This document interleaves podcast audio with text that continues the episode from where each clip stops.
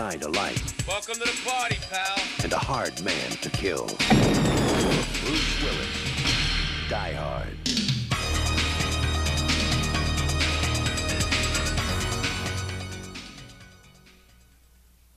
Sean bienvenidos al cuarto episodio de Spoiler Alert presentado por el Club del Desayuno, el programa donde cada semana hablamos sobre una película que, este, obviamente con spoilers, hacemos un análisis sobre qué tal nos parece, sobre su importancia en el cine y quizá un poco también de su producción. Hemos tenido tres semanas muy interesantes. En esta ocasión, como pueden ver en pantalla, si es que nos ven en YouTube, Peter no nos está acompañando, pero este, no se preocupen, como siempre tenemos muy buenos invitados y esta vez desde la ciudad de Puebla nos acompaña el señor Patrick Ringo, un cinéfilo y talentoso escritor. ¿Cómo estás, Ringo? gracias, gracias, estimado Rocha. Bien, emocionado de participar en la primera edición como invitado del Club del... No, ¿cómo es? No, es, no hay desayuno. Así es, nuestras redes no hay desayuno para que pues también nos sigan y estén al pendiente de pues qué películas estamos hablando. También no olviden de que pues todos los miércoles también tenemos nuestro este podcast normal, el del Club de Desayuno, donde hablamos sobre cultura popular. Pero este viernes, cuarto episodio de Spoiler Alert, venimos a hablarles sobre un clásico del cine de acción. Ya ustedes saben cuál es, lo están viendo en el título. La semana pasada hablamos sobre Big Trouble in Little China y ya discutimos un poco de pues esta mezcla de la comedia y de la acción pero ahora vamos a hablar de una película que salió dos años después, lo que muchos consideran como una de las mejores películas de acción en la historia y también como una de las mejores películas de Navidad. Die Hard. Este, Duro de Matar, estrenada en 1988. Y bueno, Ringo, no sé si quieras contarnos a rasgos muy generales de qué trata Die Hard. Die Hard sigue la historia de un policía, John McClane, interpretado por Bruce Willis, que viaja a la cena de Navidad, de, bueno, a la fiesta de Navidad del trabajo de su esposa, que está en Los Ángeles, él es de Nueva York. Entonces viaja a esta fiesta de Navidad como a regañadientes porque quiere reconciliarse un poco con su esposa. Y lo que no espera es que esta cena de Navidad que toma lugar en una gran plaza corporativa llamada Nakatomi sea secuestrada por un grupo de terroristas alemanes que buscan hacer un robo impresionante de las de las cosas de valor del hombre Nakatomi, el dueño de la compañía, creo que era, ¿no? Así es.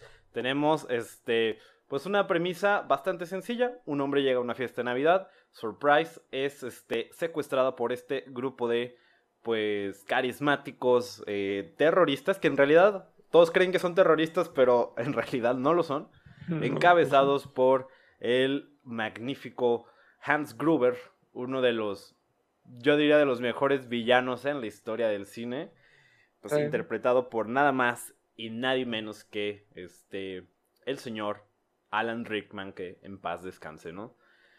Eh, bueno, creo que muchos hemos visto Duro de Matar, creo que son de esas películas que marcaron toda una generación y a pesar de que han pasado ya más de 30 años. 30 años. Este, sigue 32, siendo ¿no? Ajá, 32, exactamente. Este, sigue siendo una película muy relevante que creo que todos hemos visto en, al menos en Canal 5 en algún punto, ¿no? Le han seguido unas, que son cuatro secuelas, ¿no?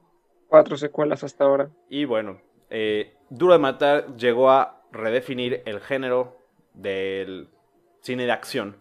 Pero antes de que empecemos a hablar sobre la película Ringo, no sé, ¿cuál fue tu primera experiencia con Duro de Matar? ¿Cómo la conociste? Pues, si bien recuerdo, creo que a mi papá la había alquilado en Blockbuster cuando yo tenía como ocho años. Ajá. O menos, no me acuerdo, seis o ocho. Y entonces era como que una película que en ese momento decían que era muy violenta y todo así, pero viéndola era como, fue realmente divertido ver como Bruce Willis, que tiene un carisma increíble, como John McClane, va enfrentando a estos llamados terroristas hay explosiones y todo. Y no sé, creo que como cuando era niño me eduqué más que nada con películas de acción, más que con películas de caricatura. Veía más películas de Stallone o Gibbs o Willis, cosas así. Entonces, Duro de Matar fue una de esas primeras películas que vi como niño y recuerdo que, aunque no recuerdo específicamente cuándo fue la primera vez que la vi, sí recuerdo que ha estado ahí desde mi infancia y que esas películas que mínimo una vez por año ves, así que te las la, se vuelve una parte de tu de tu vida, por decirlo así. Así es, creo que así como a ti también las películas juegan como una parte muy importante también en mi vida, que creo que pues nos han, formado de alguna forma. Fíjate que eh, Die Hard es una película que yo ya vi un poco más grande, la vi como a eso de mis 14, 15 años, porque este, mi abuela es, es como un tipo de Jake Peralta. Mi abuela es increíblemente fan de Duro de Matar. Este, entonces me acuerdo que también ella me la me, me, hizo verla con ella y pues mi abuela siempre ha sido fan del cine de acción ochentero y también del señor Bruce Willis, ¿no? Este, me parece una, una, como una idea muy graciosa porque mi abuela ya es una señora de 91 años y es y puedes verla este casi casi decir como su YPKA motherfuckers, ¿no? Este es gran fan de, de Duro de Matar. Pero bueno, empecemos hablando de la película. Ya les contamos de qué trata y creo que es importante también decirles qué personas pues se involucraron en la producción de este clásico del cine ochentero, ¿no? Hablábamos de que la película fue estrenada en 1988, que fue dirigida por John McTiernan, que pues no era ajeno al cine de acción. Eh, nos había entregado anteriormente Depredador. Este. Y pues esta película yo creo que es la más reconocida que tiene. No sé si recuerdas alguna otra película de McTiernan. Algo recuerdo de un barco, pero no estoy seguro si era de él o con quién era. No me acuerdo ahorita bien de. Vamos a entrar Y creo que igual llegó a dirigir la tercera parte, ¿no? Sí, sí la, la tercera regresó con, con McTiernan. Y bueno, esta película fue este, escrita por el señor Jeff Stewart en conjunto con Steven y de Sousa, de en un momento quiero contarles también un poco de lo curioso de la producción de esta película, pero eso dejémoslo un poco para después. Esta película está basada en una novela llamada Nothing Lasts Forever de Roderick Thorpe, que es también una secuela a un libro llamado El Detective, que en su momento fue una película en los años 60, estelarizada por nada más y nadie menos que Frank Sinatra. Frank Sinatra. Y bueno, pues ya saben, ya les dijimos que esta película pues es protagonizada por el señor Bruce Willis, que hoy en día Bruce Willis es un nombre como muy importante, es un nombre que siempre lo vas a relacionar al cine de acción, pero en ese entonces, en los años 80, no era para nada el caso, que también ya llegaremos a hablar de eso. Y bueno, también ya decíamos que salía por ahí Alan Rickman, también sale Alexander Godnov y Bonnie Bedelia, ¿no? Bedelia. Este. Bueno, sabemos que a ambos nos gusta esta película, Ringo, pero yo lo que quiero preguntarte a ti es, ¿qué es lo que más te gusta sobre Duro de Matar? Difícil, pero creo que mm, aparte del hecho de que todo se sitúa en un lugar, que es como una, en las otras películas de acción antes de Duro de Matar siempre está como estas junglas, estos bosques, ciudades, batallas por toda la ciudad. Pero Duro de Matar lo que tiene es que todo se sitúa en un edificio de 30 pisos y ni siquiera se van a los 30 pisos, son como, no sé, cinco diferentes pisos con el techo. Y todo ocurre en una noche, que es un concepto que siempre me agrada. Ajá. Entonces, creo que lo que más me agrada de matar es esta historia de su, entre de supervivencia y de acción en la que todo va ocurriendo en el mismo lugar y un hombre tiene que matar a un montón de personas para sobrevivir. Sí, se vuelve como un concepto que después del éxito de Duro de Matar, creo que intenta replicarse pues en otras películas de acción. Y, y hace un momento hablábamos de que, o mencionábamos que Duro de Matar redefine el género de acción y creo que marca como toda esta este vibe del, del cine de acción de los noventas, que pues es acción un poco eh, más tomada a la ligera, con toques de comedia, que también esta película pues también tiene muchos momentos cómicos, ¿no? Eh, Sí. También a mí de lo que más me gusta de Duro de Matar es realmente el personaje de, de John McClane, ¿no? Este, porque es una, es algo muy diferente al, al, al arquetipo del, del, del héroe de acción de los ochentas, ¿no? Este, Sí. antes de eso, pues siempre tuvimos, como mencionabas, ¿no? A Schwarzenegger, a Stallone, hombres increíblemente eh, mamados, este, que ellos siempre tienen que resolver las cosas, ¿no? Y casi siempre eran veteranos, veteranos de guerra, y hasta en Arma Mortal, que creo que fue un año antes de Duro de Matar, o un año después, no me acuerdo. Pero Mel Gibson ahí, tanto Mel Gibson como Danny Glover siempre son veteranos de guerra. Ajá. Y lo que tiene Duro de Matar es que es este hombre común. Un hombre que no tiene un pasado realmente de acción o algo, solamente es un policía relativamente común que va en una situación fuera de, de lo convencional completamente. Así es, es el, el hombre que se encuentra en la situación equivocada, en el momento equivocado. Y bueno, a lo largo de, de intentar salvar a todo, todos los renes del Nakatomi Plaza, pues también aprenderá que tiene que pedirle perdón a su esposa, ¿no? Que como que también está lidiando con esto. Y el personaje de John McClane también me, da- me, me agrada mucho porque es un personaje que pues sí se las ve difícil, ¿no? A lo largo de la, de la película. Es un personaje al que sí hieren. Porque, claro, Schwarzenegger también es un gran personaje en, en otras de sus películas.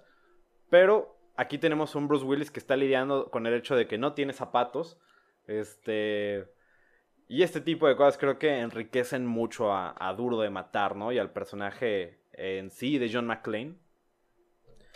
Sí, Eh, porque nada más tiene una pistola al inicio, ¿no? Y con Ajá. esa pistola va sobreviviendo, va adquiriendo las otras armas, los explosivos y todo, pero inicia nada más con unos pantalones y una pistola. Eso, eso es todo. Así es, ni siquiera tiene su, su camisa bien puesta, nada más tiene como su camisa interior.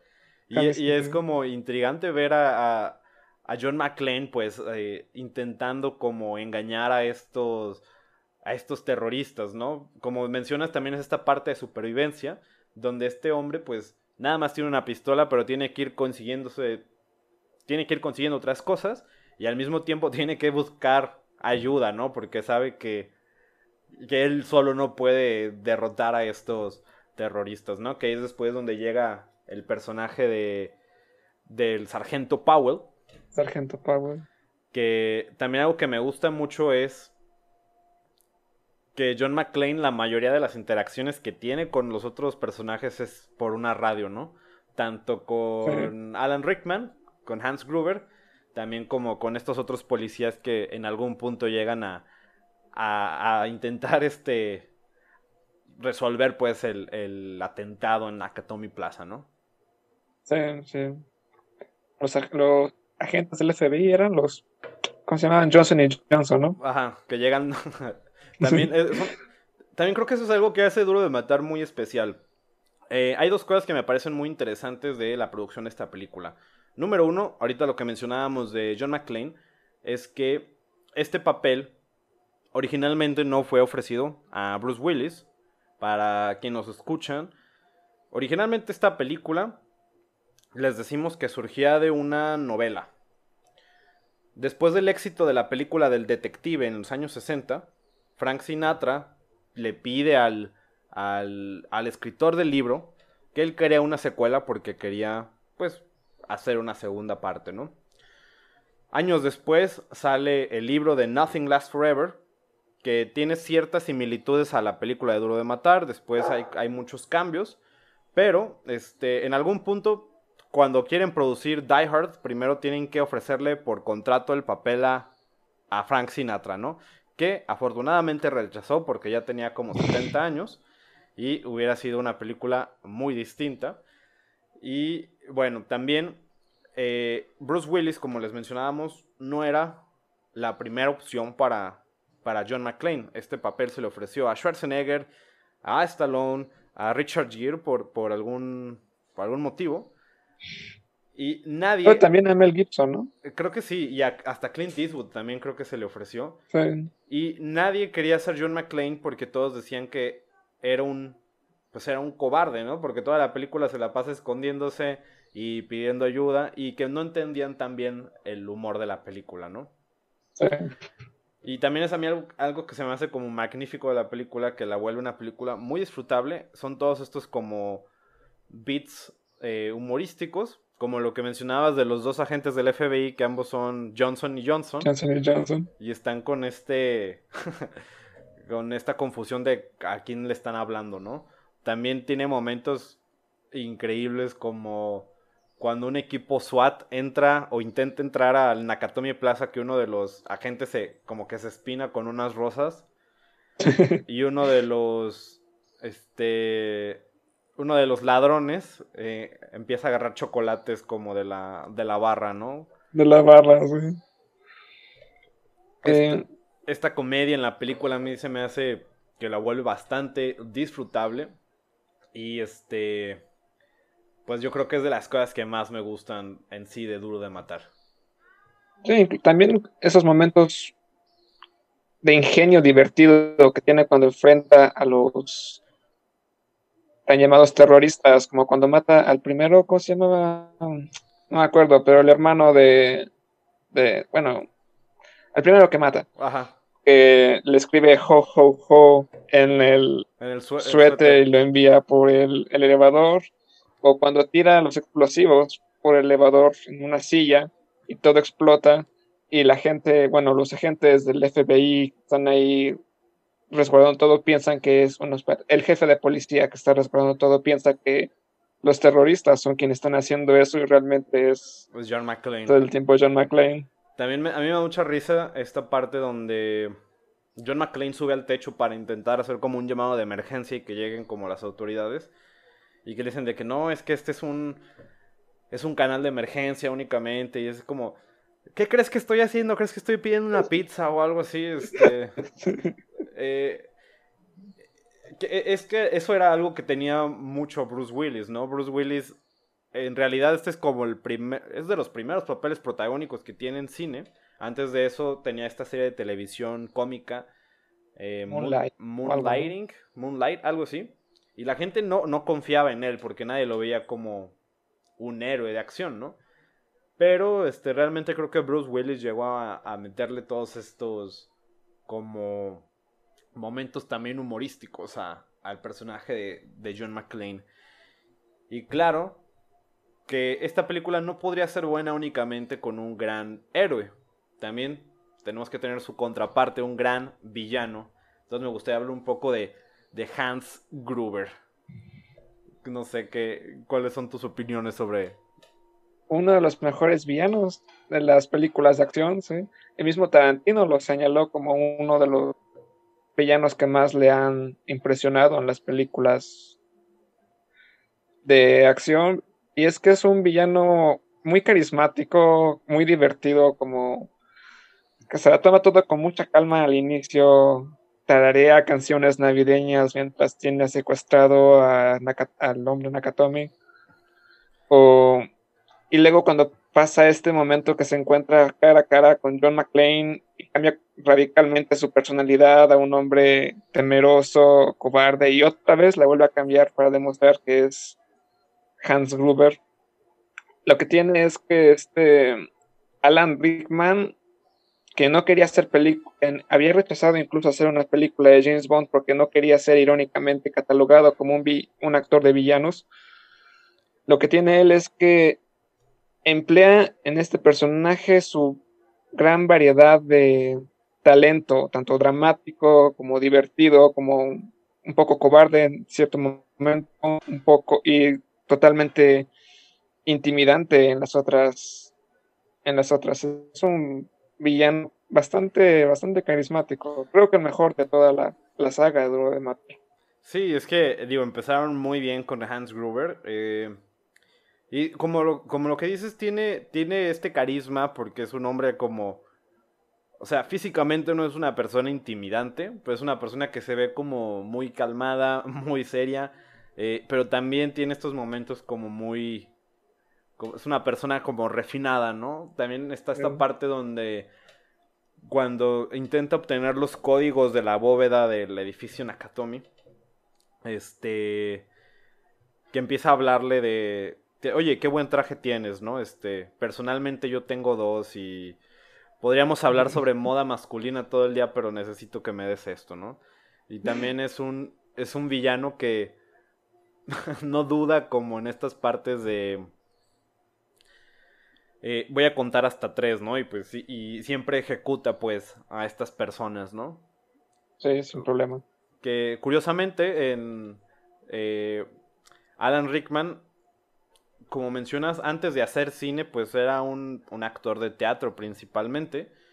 Y nunca tuvo la experiencia como al sostener armas, ¿no? Incluso decían de que la película está editada para que nunca veas como el rostro de Alan Rickman al disparar, ya que eh, parpadeaba por, por, porque le asustaba el ruido de la pistola. Y también al principio era que decían que sostenía como las pistolas de una forma muy, eh, pues no amenazante, ¿no? Eh, pero creo que de verdad el intercambio entre John McClane y Hans Gruber es, es, increíble. Este, toda esta conversación que tienen por la radio sin conocerse, que empiezan a, a compararlo con un, pues con un, vaquero, ¿no? Este, que es donde viene la icónica clase, eh, frase, perdón, de GPKA, motherfucker. Motherfucker. Sí, y pues sí, este, de verdad, Duro de Matar es, es muy divertido por esta parte, ¿no? Y no sé también, eh, a mí me gusta cómo, cómo está filmada esta película, porque en las escenas de acción al menos la cámara suele tener mucho dinamismo, suele seguir mucho a los personajes y no sé, siento que de verdad es una película pues muy entretenida y muy emocionante que para su época creo que también era pues bastante violenta, ¿no? Este eh, ¿Sí? tiene como escenas que pueden ser pues gráficas. Eh, muy diferente pues a lo que hablamos la semana pasada en este programa con Big Trouble in Little China, ¿no? Donde, ok, sí hay mucha acción, pero no vemos como esta parte de, pues, de violencia. Ajá. Y, y bueno, también tiene muchas cosas que Duro de Matar creo que redefine del, del cine de acción. Como también el personaje de la esposa de... ¿De John? Ajá, de John McClane, está Holly Gennaro. Eh, es un personaje que también creo que es muy importante porque al menos hasta casi el final de la película siempre es representada como una mujer muy fuerte, muy independiente, que incluso pues es como el eh, lo que ocasiona los problemas con John McClane, ¿no? Que es una mujer exitosa, probablemente mucho más exitosa que él. Y, y es también como interesante esta representación, ¿no? Hasta el final sí ya toma este rol como de damisela en apuros, donde tiene que ser rescatada de, de, de Hans Gruber. Que por cierto, fíjate, eso también me gusta mucho de la película, cómo, cómo van jugando con esta idea de, de que, ok, Hans Gruber no tiene idea de quién es John McClane, no tiene idea de su relación con Holly Gennaro, que sabe que tendría como esa herramienta para, pues para lastimarlo. Y juegan mucho con esa, ese, ese juego donde Hans Gruber no se da cuenta y, y va aumentando esta, esta tensión, ¿no? Los eh, pequeños detalles, cuando la cámara enfoca la, la foto que está, ella, la, no acuerdo si es ella o él, pero la voltean Ajá, que es, al inicio de la película. Y eso es lo que evita en cierto momento que Robert se dé cuenta de la relación. Ajá, y luego también el hecho de que ella se, se hace llamar por su apellido de soltera y, no encuentran esta relación. O también está esta parte donde uno de los compañeros de, de, de ella, este, que intenta... ¿Feliz? Ajá. que, que miente diciendo que son amigos, ¿no? Pero uno cree que, que, que revela esta relación entre John McClane y, y Holly Gennaro, ¿no? Este, y, y es como muy, muy, este, genera este suspenso, vaya, porque claro que John McClane tiene muchas debilidades, pero eh, Hans Gruber no alcanza a, pues a darse cuenta de ello, ¿no? Al final, cuando ya, no me acuerdo cómo, cómo se da cuenta Gruber de que es la esposa de McLean es cuando tenemos foto, ¿no? Ajá, tenemos este subplot de, de estos reporteros que intentan como cubrir la, la, la nota y en un punto llegan como a la casa de, de los McLean y, y ahí es donde se da cuenta con la, con la, con la fotografía que estaba ahí, ¿no? De la familia. sí. Y bueno, también algo que a mí me gusta mucho de la, de la película, algo que hablábamos en, en su momento era... eh,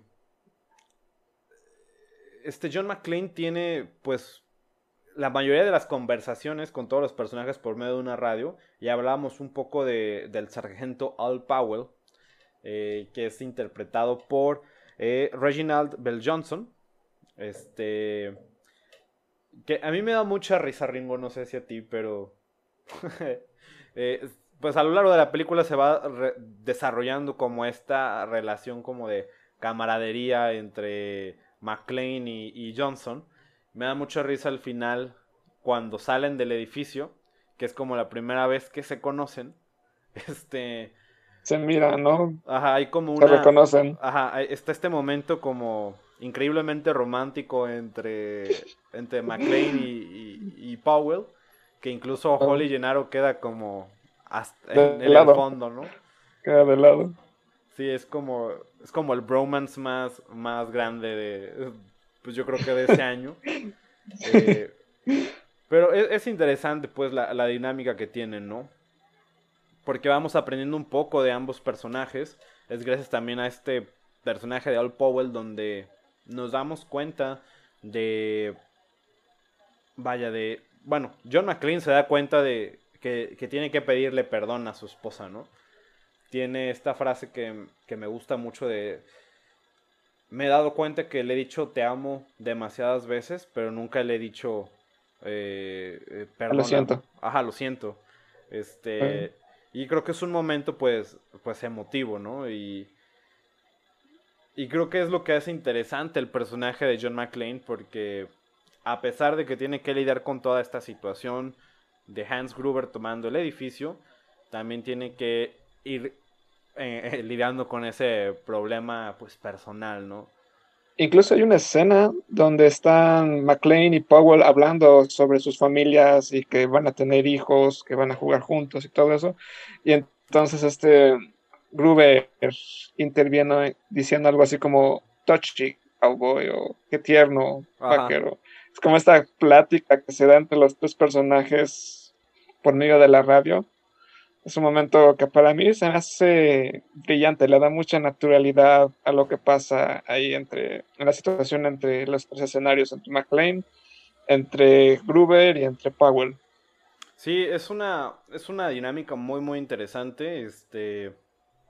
Que creo que. eh, yo creo que cuando una película tiene personajes tan memorables. Es lo que la vuelve. Pues grande, ¿no? Eh, porque claro, yo mira, yo en lo personal el cine de acción es uno que últimamente es de los que menos disfruto. Al menos ya como el cine de acción contemporáneo.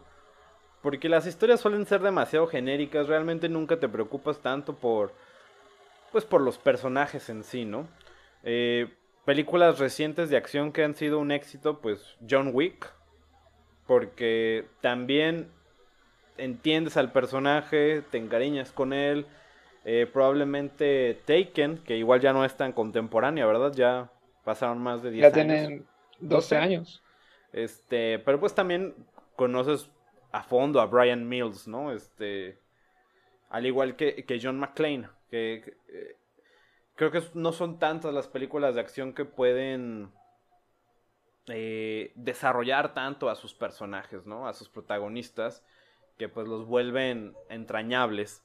Eh, y fíjate que otro punto de la película que a mí me parece muy interesante es a toda esta como percepción de los villanos que se cree que son terroristas. Em, que tiene también una parte como cultural interesante. Eh, toda la película se cree que ellos son terroristas cuando en realidad nada más son este pues unos ladrones que se quieren llevar pues el dinero, ¿no? Que incluso en, en cierto momento Hans Gruber también dice como nosotros no somos terroristas, nada más venimos por soy un ladrón excepcional, llega a decir en algún Un ladrón excepcional. Este... Al final, ¿no? Cuando está discutiendo con Holly. Ajá, que Holly le dice, no puedo creer que todo esto se trató nada más de que te querías robar esto. Que creíamos que eras un terrorista, pero...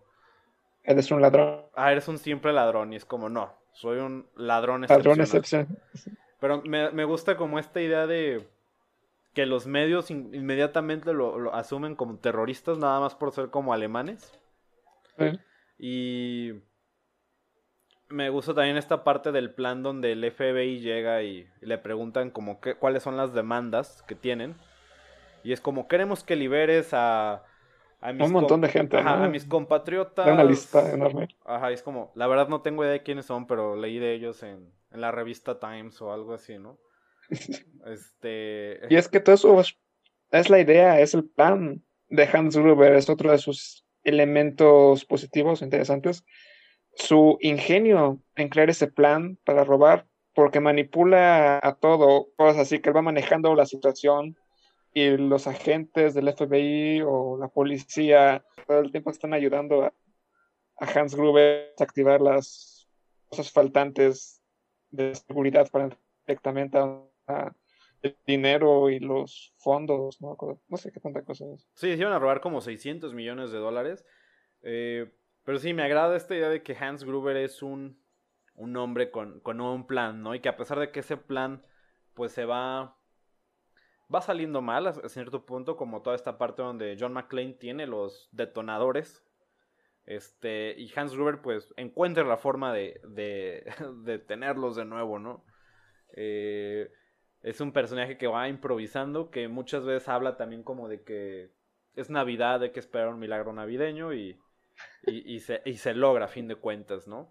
Eh, me gustaría hablar un poco de un poco más de la producción de, de, Duro de Matar, que creo que es una película que tuvo una producción muy interesante, porque justamente hablando de por qué no son terroristas estos personajes, ¿no?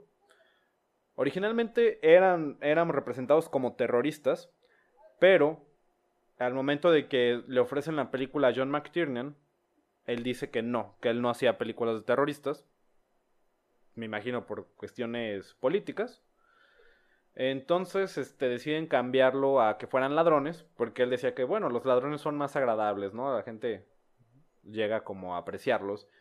Y también John McTiernan pide como, ok, sí quiero hacer esta película, pero quiero que sea un poco más amigable, quiero que le pongan más humor.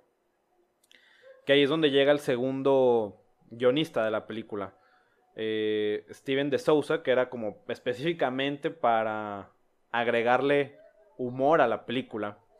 Y algo muy interesante es que esta película se empezó a grabar sin tener el guion terminado, ¿no? la película se empezó a grabar sin tener un plan de escape de, de, Hans Gruber y de sus secuaces, que era algo que dijeron, bueno, hay que empezarla a filmar, no tenemos ya mucho tiempo y pues en la marcha tenemos que encontrar la, pues, la solución de cómo escapan estos, estos ladrones, ¿no? Em, y pues es por eso de que muchas cosas se fueron improvisando pues durante la marcha, ¿no? Incluso por eso está como este error de que cuando llega, llega el, el camión donde llegan todos estos terroristas, eh, cuando, cuando salen de él no se ve la ambulancia en la que se supone que escapan, ¿no? Sí, es cierto. Y ya es como que hasta el final se les ocurrió de que, bueno, se escapan en una ambulancia y ya. No hay forma de arreglarlo, ya así como salgan, ¿no? Este. Y, y, es como muy interesante de cómo parece de que todo estaba planeado desde un inicio, pero realmente la producción no. Eh, y fue como una película que tuvo ciertos problemas de producción, ¿no? Ya hablábamos un poco de pues lo difícil que fue encontrar a un protagonista que le diera vida a John McClane, ¿no? Que aparte, eh, en su momento le ofrecieron a Bruce Willis 5 millones de dólares para interpretar a John McClane y eso lo volvió el actor mejor pagado pues en el momento que Sí, bastante. que todos estaban como choqueados porque Bruce Willis, como les decimos, no, no era un nombre tan grande en ese entonces. Eh, incluso al momento de que sacan los trailers y los pósters de la película, la gente se reía porque nadie tomaba a Bruce Willis en serio como un héroe de acción y generaba este miedo de que, ok, a lo mejor la película no nos va a ir bien porque nadie se cree que Bruce Willis puede ser un héroe de acción, ¿no? Que hoy en día creo que nadie lo cuestionaría. Que por cierto se me hace como algo muy, muy loco, ¿no? Este. El póster de Duro de Matar. En un momento tuvieron que quitar a Bruce Willis del póster. Y el póster únicamente era el edificio, el Nakatomi Plaza en, en llamas, ¿no? Hoy en día eso jamás sucedería. Después de 2001 eso es algo que, que ya no, no se permitiría. Ajá, y es como muy interesante cómo, cómo van cambiando estas, estas cosas, ¿no? Eh, ya hoy en día creo que sí es muy difícil ya hacer películas donde involucres a terroristas y a, y a edificios muy altos, ¿no? Sí. Que, por cierto, no sé si sabías que esta película se grabó en el... En las, en las oficinas de Fox. En Nakatomi No, Plaza. en el Nakatomi Plaza en realidad son las oficinas de Fox donde están como todos sus abogados. Y al igual que en la película, el edificio en ese entonces solo estaba, todavía estaba en construcción. Entonces era de que tenían que grabar por las tardes ya que todos dejaron de trabajar porque los abogados de Fox y todo esto se quejaban de, del ruido, ¿no? Este... eh, también los vecinos se quejaban mucho por todas estas secuencias con helicópteros, que porque había muchas explosiones, que no los dejaban dormir. Entonces, pues fue una producción, pues bastante complicada, ¿no? De que tuvieron que lidiar con, con estas molestias de, de todas las personas. Sí, Porque siendo esta producción tan complicada, casi improvisada, quién sabe si fue como tenían la, si el producto final fue lo que tenían en mente y aún así fue un producto que, como decimos, hemos, como dijimos hace rato, redefinió todo el género de acción, ¿no? Así es. un- se volvió un momento, un ícono. ¿Tú cómo sientes que Duro de Matar redefine el género de acción? ¿Qué crees que fue lo que Pues- aportó de forma más importante? Básicamente el arquetipo del personaje, la vulnerabilidad de John McClane, que como dices es muy opuesta a los héroes de acción de antes como Rambo o las Schwarzenegger o incluso Russell, que siempre eran como estos superhombres. John McClane es un hombre común que se encuentra en una situación completamente inesperada y eso es algo que después se va repitiendo en varias películas, como por ejemplo Máxima, Velo- Máxima Velocidad, Speed, Ajá. donde incluso la vendieron en su momento como Duro de Matar en, en un camión o con Air, eh, Duro de Matar en un avión. Fue como el inicio de este cine de acción en el que se agarra un hombre relativamente común, un hombre de familia con el que uno se puede identificar, tiene su vulnerabilidad, sus dificultades, en una situación totalmente fuera de proporción. Creo que eso es lo que le da a Duro de Matar su valor y lo que le da además ese aspecto que lo hace redefinir el género de acción de, del 88 en adelante. Sí, creo que. Creo que sí también se nota que es de finales de los 80. eh, porque siento que viéndola sí sentía como, como más. como si fuera de los 90, ¿no? Este. Que creo que sí, todas estas películas toman pues inspiración de, de Duro de Matar. Y bueno, ya decíamos también de que hay cuatro secuelas. Tenemos Die Hard 2, Die Hard with a Vengeance, eh, Die Hard or Live Free or Die Hard, la 4. Sí. Y la quinta que... A Good Day to Die Hard. Ajá, este... Que mira, tristemente, que es algo en lo que yo no puedo opinar. Te, mencionaba hace unos días que no he visto las secuelas de, Duro de Matar.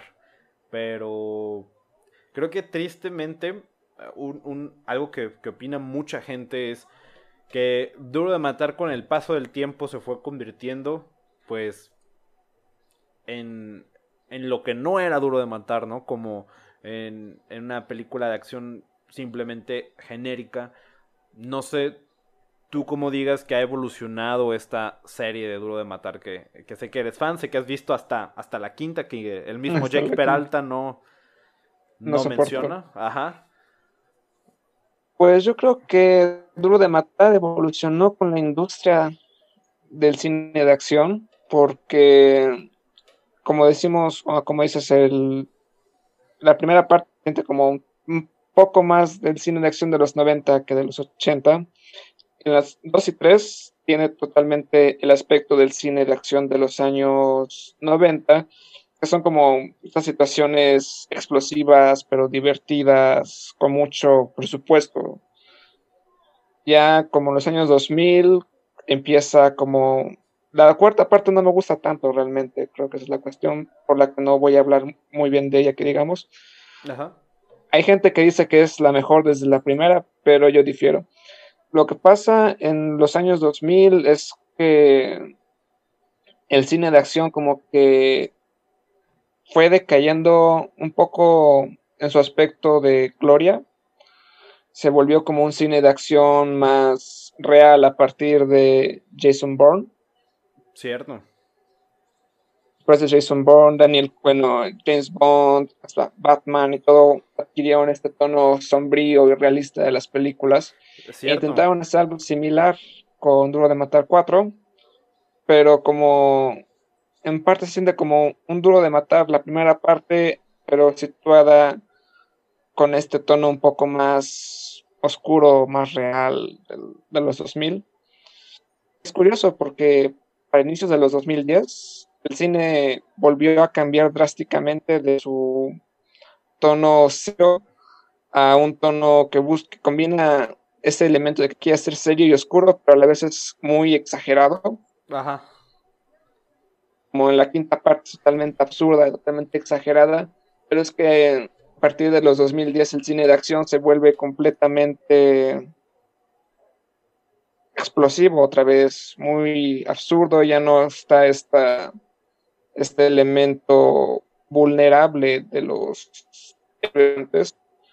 y lo mismo ocurre, por ejemplo, con las películas de Rambo o no me acuerdo qué otra saga está. Pues Terminator. Cierto, y a mí me parece muy interesante eso que dices. Eh, no lo había pensado así, de cómo, cómo cambia todo este cine en los 2000, ¿no? Y me parece un gran ejemplo, pues, eh, eh, la trilogía de Jason Bourne, ¿no? Este, que incluso creo que a partir de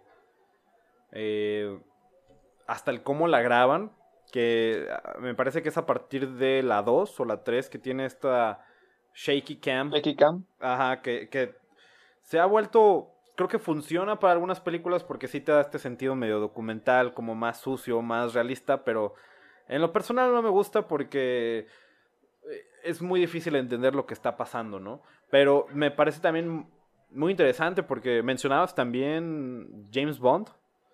Que James Bond también es una serie, una saga, pues que lleva que desde los 60, finales de los 60. ¿Desde el 59 o desde 1960? Creo que es de los 60. Eh, pero me parece muy interesante porque también es una serie que ha evolucionado bastante, ¿no? Digo, en los 60 era como estas historias de espías, pues relativamente serias, pero como, como las de esa época, ¿no? Pero llega el tiempo como de de las películas de Pierce Brosnan, que son como de 1990 y finales de los 90 De los 90 y los 2000, ¿no? inicios de los 2000, que es esta parte donde tienes a James Bond surfeando y, es como cae en lo, pues en lo ridículo, ¿no? Pero como, como bien mencionas, llega a este punto, pues con Casino Royale, donde se vuelve como más realista, más grounded. Más crudo. Más crudo, este, y, es interesante mm, eh, el por qué las cosas cambian así. Porque incluso Batman también, Batman de Christopher Nolan también como que nos trae todo este realismo, ¿no? Eh, y se me hace muy interesante pues todo esto que mencionas, ¿no? De cómo, cómo ha ido evolucionando este, este género de acción, sí. Es, es, bastante interesante. No sé, no sé realmente a qué se deba. No sé si entrando otra vez en cuestiones políticas, no sé si tengan que ver con todo lo que pasa en el 2001. Que ya no te puedes tomar como el terrorismo como algo, pues, tan a la ligera, ¿no? No sé si... Buen punto, porque es más o menos a partir del... La primera Jason Bourne fue del 2002, me parece, ¿no? Entidad desconocida. Sí, es 2002, 2003, creo que la que le siguió 2005. Y Duro de Matar 4 es este como 2007. 2000, 2006, 2007, algo de eso. Y... Pero sí, este, tienes buena observación ahí de, de que el 11 de septiembre puede ser el aspecto que hizo cambiar cómo se percibía el cine de acción en los 2000 hasta el 2012, más o menos todo el tiempo era como este cine de acción oscuro, real. Y luego, no sé, creo que a partir de 2013, bueno, lo que pasa es que en, en inicios de los 2010, como que se tiene esta nostalgia por los 80 y van saliendo esas películas de Los Indestructibles y A-Team, La Brigada A y otras películas como que apelan al cine de acción de antes e intentan como que incorporar ese elemento exagerado o explosivo a la, a la modernidad. Y también lo hemos visto en otras películas de acción que van, como se dice, saliendo como subramas del principal, como las películas de superhéroes, que es lo que podríamos considerar como películas de acción hoy en día, supongo. Que después de Batman, las primeras películas de Marvel intentan ser un poco, bueno, Iron Man 1 especialmente, como un tanto realista, pero ya después del 2012 y Los Vengadores, como que la gente, la sociedad, recuerdo en ese momento, iba apelando va buscando otra vez por estos aspectos no realistas, pero como un poco de exceso, por decirlo así. Sí, creo que eh, Thor Ragnarok es, es este, un ejemplo. Que por cierto, algo que en el episodio pasado donde hablamos de Big Trouble in Little China, esa película eh, de hecho sirvió como inspiración para este eh, Taika Waititi este, con Thor Ragnarok. Que creo que estamos volviendo a esa parte también. No sé, ¿tú, ¿tú a dónde crees que va el cine de acción en esta nueva década a la que entramos, no? Digo, ahorita muchas cosas van a estar en pausa, pero ¿hacia dónde crees que nos dirigimos? ¿Crees que vamos a un cine de acción más más este tomado a la ligera o nuevamente más hacia hacia este realismo? Siento que como del 2015 para la, actualidad, el cine de acción ha buscado ser más exagerado. Por ejemplo, las películas de Jason Statham o Dwayne Johnson, que son como los exponentes de Rápido y Furioso, por ejemplo. Exacto, sí. De cada vez se vuelven más locas. Ajá, e, es, muy curioso también. Digo, eh, no soy gran fan de Rápido y Furioso, pero también es una serie que ya con sus casi 10 películas ha, ha cambiado demasiado, ¿no? Este, también pasamos como por esta parte como de este cine de acción de los 2000 como pues tomado más como en serio. Digo, podemos decir que la primera de Rápido y Furioso es como Point Break. Este y, y ya tenemos estas donde Idris Elba es como un superhéroe y Charlize Theron. Johnson agarra un helicóptero con la mano. Y lanza un misil. Sí, es, e, es, como muy interesante el cómo ha evolucionado el cine de acción. Y y creo que Duro de Matar fue, fue esta, esta película que cambió mucho el género, ¿no? En su, en su tiempo. Eh, no sé, ya casi para terminar nuestro análisis, que mira, nos fuimos de Die Hard a, analizar ya más el, el cine de acción como tal, pero me parece muy interesante porque siempre Duro de Matar es como de los principales referentes de- del género, creo yo, pero tú dirías que habría un espacio para Duro de Matar en, en estos tiempos? No, eh, espero que no. Después de las 5 que fue terrible, espero que no continúen con la saga, porque el problema con esas sagas de acción, bueno, por ejemplo, James Bond o Batman se reinventan, cambian de actores, ¿no? Sí, exacto. Pero las que son sagas como Rambo o Terminator o John Mac o Duro de Matar son todo el tiempo, técnicamente es la misma historia, nada más que va continuando en diferentes épocas. Y al, irse en esas otras épocas, como la industria cambia, la película cambia y cuando ves la saga, notas una gran diferencia. Como que las tres primeras películas de Die Hard son una cosa, tiene sentido, y luego las otras son como estos, un tanto más bien como spin-off o como fanfiction. O como quiero Así, sacarles más así dinero. Ajá, como más cash grabs de, de Fox, ¿no? Que, Sí. por ejemplo, también Terminator es una... Para mí es una lástima lo que les ha, ha sucedido. Este... eh, que también es un punto muy interesante el que dices, ¿no? De estas series que... Estas sagas, perdón, que se pueden reinventar por los cast, ¿no? Digo, Bruce Willis es un actor que pues me agrada, pero es- no, no siento que, que ya esté en una edad todavía donde sea creíble que, que sea John McClane, ¿no? Eh, no quiero dar ideas a, a ejecutivos de Hollywood, que bueno, también no es como que escuchen este podcast, pero no, mientras veía Die Hard me dieron estos vibes de me gustaría ver a Benedict Cumberbatch como Hans Gruber, ¿no? Este, pero definitivamente no encuentro qué otro actor podría darle vida a John McClane. Eh, creo que sí es muy, muy Bruce Willis, ¿no? Sí, como Harrison Ford es Indiana Jones. Sí, exacto, ¿no? No es como Shia LaBeouf no va a llegar a, a suplirlo, ¿no? Porque luego en la, en la 5 es su... Sale su hijo, ¿no? Jai Courtney o algo así. Sí, sale-. Tiene a Mary Elizabeth Winstead. O sea, es una actriz que es popular, es atractiva, es buena actriz, hace películas de acción.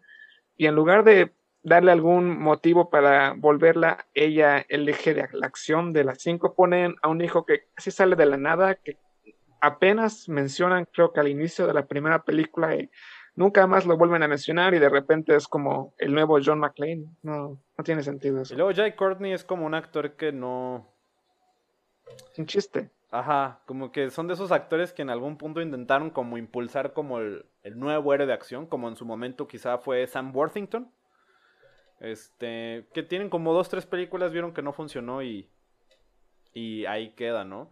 Eh, pero bueno, eso es Duro de Matar, Duro de Matar, conocida como La Jungla de Cristal en España, que, mira, es un título, es un título que Ok, bajo el contexto de la historia tiene sentido, la traducción es muy mala, pero de la primera, ¿no? Porque, ok, entiendes que es como este edificio lleno de vidrios, que incluso la película gastó un presupuesto como de 140 mil dólares únicamente en vidrios. Eh, fun fact para todos. Pero es como, ¿por qué tenían que seguirse llamando la jungla de cristal las otras películas, ¿no? Donde ya nada tiene que suceder. Un Eh, aeropuerto, la ciudad de Nueva York. No, Y- no tiene sentido. Ok, vamos a cerrar este episodio, Ringo, con uno de los debates más longevos en la historia de la cultura popular. Die Hard, película de Navidad, sí o no. Sí, Mira, yo también estoy claro en el, sí. estoy en este, estoy muy de acuerdo de que funciona como una película de Navidad. que puedes no verla en Navidad, creo que es una película completamente disfrutable. Que, que sí, ¿no? Este, hay, hay, un mensaje como de la familia y todo esto que puedes como entenderlo, ¿no? De, en la parte navideña, ¿no? Eh, sí. Pero pues sí, eso fue Die Hard. Espero que hayan disfrutado el episodio, espero que pues hayan visto Die Hard por primera o por quinta o por décima vez, porque es una película que it never gets old. Vale la pena. Este, mira, la verdad me motivó mucho para ver las secuelas. Este, espero disfrutar al menos hasta la tercera, ¿no? Eh, pero sí, me parece como uno de los mejores referentes del cine de acción, ¿no? Eh, sí.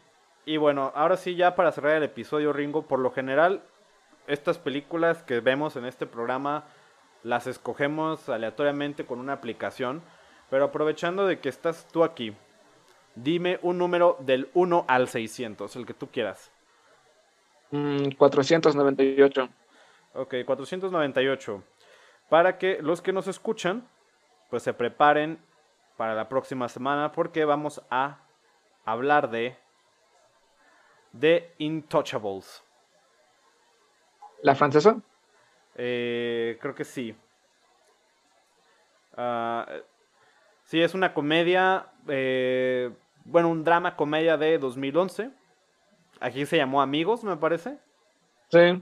Es... Con Omar Sy y no me acuerdo cómo se llama el actor blanco, es François, creo. Ajá, y tuvo este remake con Brian Cranston y Kevin Hart. Eh, no la he visto. Yo sí la vi, es una. Es una película sin alma, ¿no? Uh, tristemente. Eh, pero bueno. Próxima semana, The Intouchables, para que pues la vean. Es muy probable que. que ya la, la hayan visto, ¿no? En algún punto. Pero bueno.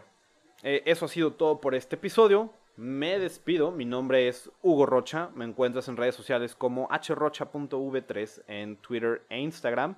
También pueden seguirnos en pues, las redes sociales de, pues, del podcast. No hay desayuno en Facebook, Twitter e Instagram. Y Ringo, muchas gracias por acompañarnos. No sé si quieras dar tus redes sociales o también contarnos dónde podemos encontrar tus, tus novelas que...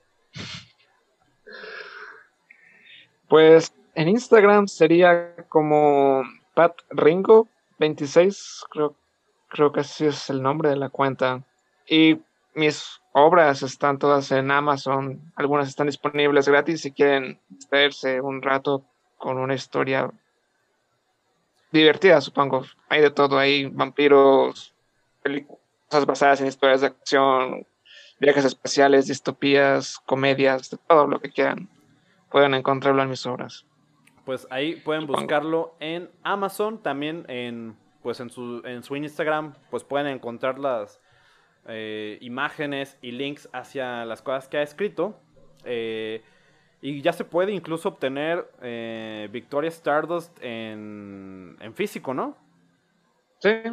Bueno, otras ya se pueden eh, obtener en físico, pero Victoria ya está como por parte de una editorial toda la cosa, entonces ya está como más accesible en otras librerías, no sé cuáles, pero están. Pues muy bien, ahí lo tienen por si pues quieren pasar estos esta nueva normalidad que tenemos que estar encerrados, pues pueden leer lo que el señor Ringo tiene para nosotros. Y bueno, pues... Y gratis. Y gratis también, ¿eh? Para que no hay más excusa, ¿no? También algo que es gratis es que se suscriban al canal de YouTube y nos sigan en Spotify cada semana, recomiéndelo. Pues eso es todo, nos escuchamos próximo miércoles, próximo viernes. Bye.